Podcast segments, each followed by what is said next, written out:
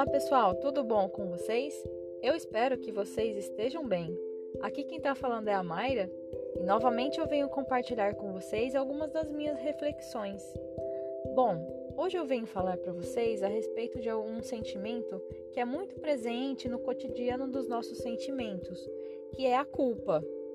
Com certeza vocês já se sentiram culpados algumas vezes na vida. Nós podemos sentir culpados por várias situações.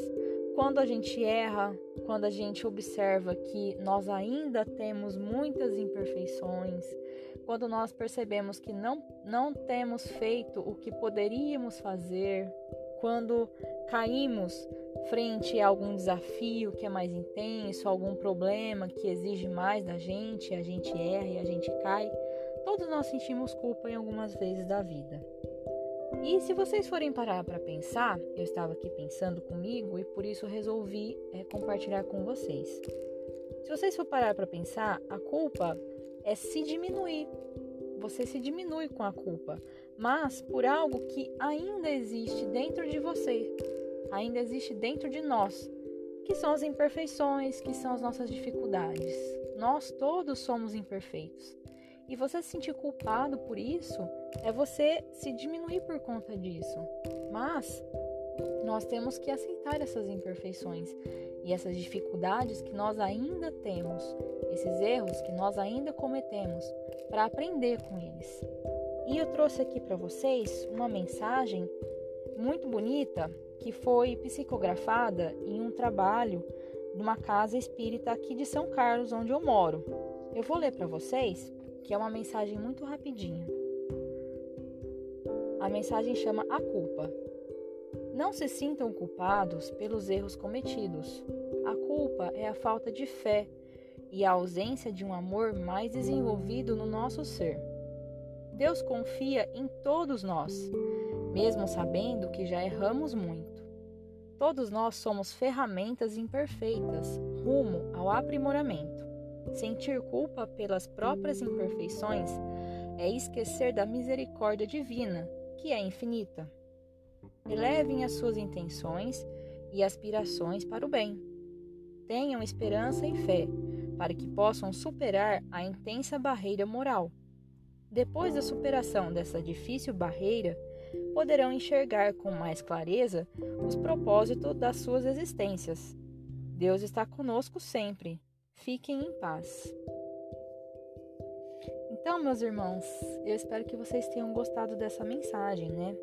O, esta mensagem, ela vem trazer coisas muito importantes.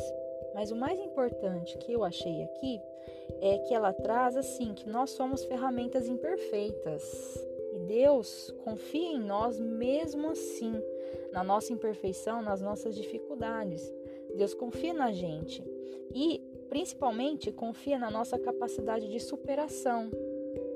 Todos os dias nós temos muitas oportunidades de superar as nossas imperfeições, de fazer diferente, de amar ao próximo, e Deus confia na gente. É uma coisa que eu usei para comparação que é muito interessante, é assim: se você fosse dono de um comércio, de, alguma, de algum estabelecimento, você contrataria para trabalhar para você alguém que já tivesse roubado ou que já fosse preso? Você faria isso? Então, é exatamente assim que Deus trabalha conosco.